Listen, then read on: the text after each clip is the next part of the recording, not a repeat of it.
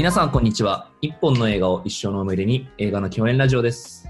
MC を務めますのは、私、北海道出身、今は東京でベンチャー企業を経営している純彦と申します。東南アジア在住 IT 経営者の T でございます。ウィーン生まれ、日本育ち、映画プロデューサーをしてます、三谷です。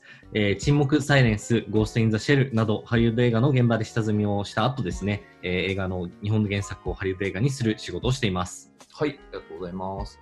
えーこの番組では実際にハリウッドの映画制作の仕事に関わっている三谷くんがインサイダーの立場として普段あまり知ることのできない映画にまつわる裏裏話などを面白おかしく話をしてもらいます。よろしくお願いします。お願いします。はいお願いします。今日はですねあの映画の共演っていう名前なんですけどあの映画じゃなくて皆さん見てる人多いと思うんですけれどもテラスハウスについてあ熱く語っていこうかなー、と来ましたね。思っております。来ましたねまあ、。そもそも僕も大好きなんですけど三谷君も好きなんですよね。僕はもうめちゃくちゃ大好きですね。もう毎週火曜日に、火曜日の午前0時にネットフリックスで配信されるんですけど、月曜深夜ってことです。月曜深夜ですね。僕も毎、もう0時0分、1分ぐらいに必ず見るようにしてめっます、ね。ちゃ好きやん。はうん確かに。いや、でも面白いですよね。い。いやー、たまらないですね。ね日本でもね、もう、あシーズン5、6ぐらいかな？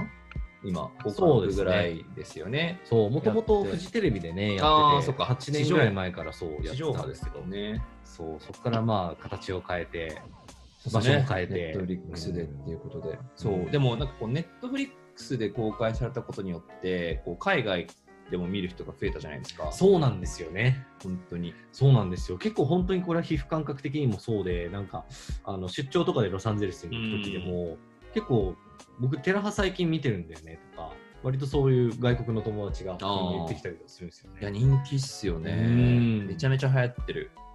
本当に結構ね、あの、2年ぐらい前かな、なんかタイムっていう雑誌で、はいえっ、と、2018年のなんかブレイクした番組みたいおーな、中の第6位かなんかにテラスハウスが入へってたぐらい、本当へに外国でもあの注目度がかなり高い。日本の番組、全世界の中での流行った番組ランキングです。そうです、そうです、そうです。やば。そう。そんな中でなんかランクインしてるっていう。すごい。本当になんかもう国内とどまらず、もう本当海外でもめっちゃ人気ですよ。ね。そう。う確かんうん。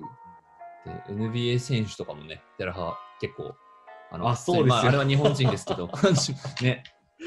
そう、あの、ゲストでね、ねえーと来てましたね八村選手ですね。そう来てましたねね。ね。ファンが多いね。実はめっちゃ見てますって人が超多いですよね。うん。本当に。僕もなんか、え、1年半ぐらい前かな、あのうん友達の結婚してるロンドンに行った時に、あの周りの友達みんな見てて、そうだよね。めちゃめちゃ楽しいよみたいなこと言ってて。なんか見ちゃうんだよね。うんなので、なんでこんなにテラスハウスっていうものがうん。海外でも人気なのかっていうことを、ちょっとこうコンテンツのプロフェッショナルの三谷君から 分析してほしいなと思うんですけど、いやいやいやいやどうですか？やっぱどういうところが、やっぱ面白さを引き立っているのかとか、評価されているのかっていうと。そうですね。えっ、と、まあ、一言で言ってしまうと、はいえーまあ、日常こそが、まあ、ドラマチックだよおね、一番っていう名言っぽいのが来ました。うん話だと思うんですよね。日常こそがドラマ。はい。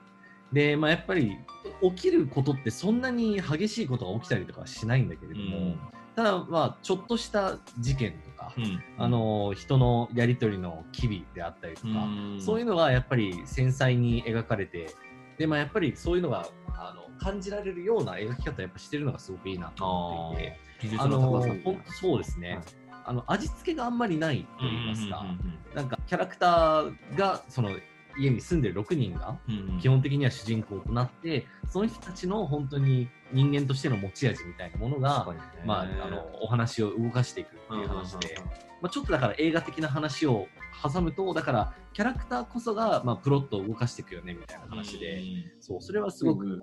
まさにその通りだなって思うような話です普通よね。の映画はこうプロットがキャラクターを動かしていくってことですか？いやえー、と映画においても、はい。そのフィクションの世界でも、結局やっぱりキャラクターがしっかりと作り込まれてないあとストーリーってちょっと片手打ちな部分になっちゃう部分はあるよねっていう話があるんですけれども、まあそれをまさに証明してくれてるのがうんテラハなんじゃないかなっていうふうに思いますね。うん。特にね東京編ってこう日常感がより増すじゃないですか。なんかハワイとかだったらなんだろう日常感ってあんまりないというまか、東京で普通にこう平日仕事をしたりとか、うん。学生をしている人たちが、うん、その生活の一部の中で一緒に住むっていうことをやっていくまさにそうですね。ね自然感がより強くて僕は東京編が一番好きですうね。ん。まあ、東京はやっぱ僕らが住んでるっていうのはやっぱどうしてもあるんですけれども、うん。やっぱり日常にすごい近いしあここ行ったことあるみたいなお店も出てきたりとかするし、っていうのでやっぱそこも親近感が湧く。ポイントではありますよね僕らからするとね。あれですよね。すいません、僕ちょっと見たこと、あ、すいません、ちょっと僕見たことないんですけど、キャラクターってやっぱみんなかなり個性的な人たちなんですか？いやー、みんながみんなってわけじゃないですよね。うん、結構まあうんまちまちなのも逆にリアルというか確かにちょっと失礼なこと言い方になっちゃうけど、あの人あんまり何もしなかったなみたいなこそう。とはあ、そういうのもあるんだ、やっぱり。あるので。全然あるし、だからあんまり口調が出てない人はあの映像としてもあんまり映ってなかったりとかして。ああ、確かあ、に。でそうなんだ。そうであんまりだからそのテレビ的に言うと取れ高っていう そのそれだか実際に番組で使える素材があまり取れないっていうことで、まあなんかそのままいなくなったりしちゃうこともありますよそうねで。すねなんか脚本がないからこそ、そういうことになっちゃうんでしょうね。そうですね。うん本当に。いやでもこれがヒットするっていうのはやっぱりみんな本当ありのままの人間をやっぱり見るのが楽しいっていうのはやっぱうん思ってくれてるなっていうのはありますよね。確かに。逆に海外とかって、あれ T さんはあれですよね、ロンドンに住んでた時に。そうですね。あの、ロンドンだと多分それにちょっと近いかなと思うのが、メイドインチェルシーっていう、うんあの結構、あの、長寿番組があって、まあ10年ぐらいやってるんですけど、あのはい僕、そうですね、ずーっともう、あの、18シーズンまであって、あの、はい。230エピソード、あの、全部見てるんですけど、もう、それはですね、一一応多分、ジャンルで言うと、ちょっと、あの、テラスハウスと若干違う、若干ストラクチャードリアリティというか、あの、結構、あの、まあ、キャラクターが勝手に動くところあるけれども、割と、まあまあ台本決まってるような、あの、話というか、見ててあのセッティングとか、まあちょっと、あの、わざとらしいなというか、へー。ちょっと大大げさすぎだなっていうところは多分、あの、あると思っていて、はい。でも実際にその、本当に、例えば付き合ってたりとか、うん。あの、実際の生活でも、はいっていうところはすごいあるかなと思って、はい。で、かなりなんかその、もう大げさというか、もう基本的にはチェルシーって、まあ一番そのロンドンでもあのリッチなエリアで、でその、おなんかいろんなその大企業とか、あの非常にビリオネアの御曹司さんたちが、こう、うんまあリッチな生活をするところを覗き見るみたいな感じで、ああの、そこまで日常感というよりは、もう逆になんか多分、あの、非日常的なそのリッチな人たちの生活をみんなに見せて、なんか、あの、楽しむ。ちょっとゴシップガールに近いというか、ああ、ご自分からあのーですね。確かに。すみません、僕ゴシップガールを見てるんですけど、あの、そういう、あの、そういうの好きなんですか？ミー ハー、なんですよ。ミーハーなんですよね。ででも本当に、あの、まあ、ベントレーのあの娘さんとか、あの、あっちの、まあ、ビリオン企業のあのお菓子会社の息子さんとかが出てきて、あのドバイ行ったりとか、あのうんまあ、ロンドンの中でもすごいいい感じのバーに行ったりしながら、あのやってるなんですけど、まあ、それにすごいなんかちょっとあの近いのかなというふうに思って見てました。なるうんほど。まあ、やっぱじゃあそこはセレブカルチャーを垣間見る面白さみたいなのもありつつっていう感じなんでしょうね。すよね。うんそううんだからこういわゆる普通の人たちの普通の日常をみたいのって今までコンテンツとしてあんまなかったですもんね。思い当たる限りなんかないなって思いましうんいやだから本当、うん普通のやりとりで例えばなんか「おはようおはよう」とた。か、うんお腹空いたね何食べる?」とかそういうのって普通カットされるようなあ内容で 全然もうテレビ的じゃないというか全然面白みもないんだけれどもそれをあえてこう入れている感じがすごくこうリアルさをあ、引き立ててるなっていう感じがするしそうっすよね。あとまあうん演技はあんましてない感じしますよね。だからもし仮にそれが演技だったとしたらみんな役者として死ぬほどうまいんですよ。確 でもそういうわけではきっとないだろうから、うんまあ、やっぱそれは素なんだろうなっていうふうに感じますしね。うん恋愛リアリティショーみたいな海外のだとめちゃめちゃなんていうんですかね品品がよろしくないというかそうですね。なんかすぐあいつとあいつが浮気したとかあいあ、つそうそうそうそうぶん殴ったとそう。かすぐややっちゃったみたいな、いや、そういうのばっかだよね、海外のやつって。本い当やなんかビンタしたり、おお酒お酒かけたり、なんかもう、そうそうそうそうあるあるあのそういうシーンばっかり。そうそうそそうう。そう。いやー見てて疲れますよねそう。でそれと比べたら、やっぱり、寺派って何も起きないんうんですよね。その海外の感覚で言うと、うんうんだから何も起きないからこそ逆にそれがちょっとなんかこう海外的に言うとこう禅な感じがするというか、すね。すごいこう静かでなるほどねような感じがするっていうのが、結構なんか受け入れられてる秘訣の一つみたいですね。うん、なんかこう、面白い。そうですね。もの壮大な物語とかじゃなくてもやっぱり面白いものは面白いんだなとかますよねうん。なんか漫画とかでアニメとかでもこうほのぼの系というか日常を送り届ける漫画とかアニメとかもあるじゃないですか。確かにね。あのサザエさんとかね、ちゃんまさにうんそう。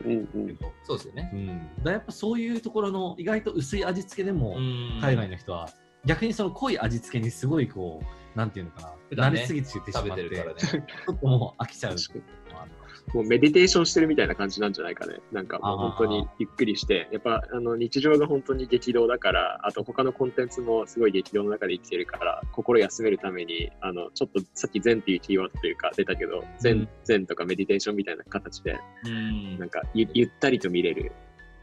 癒しを求めてる感はありますよね。うん。まあ、あとは、あれじゃないですか、やっぱこう、日本人って、なんか、いまだにまだ侍が存在してる海外の人、思ってる海外の人とかって結構いるんですけど、こう、普通の日本人、普通の仕事している普通の日本人ってどういう人なんだろうみたいな興味も、とかもあるのかなと思うんですよね。ー確かにねそういう描かれ方をしてるのって割と初めてかもしれないですよね。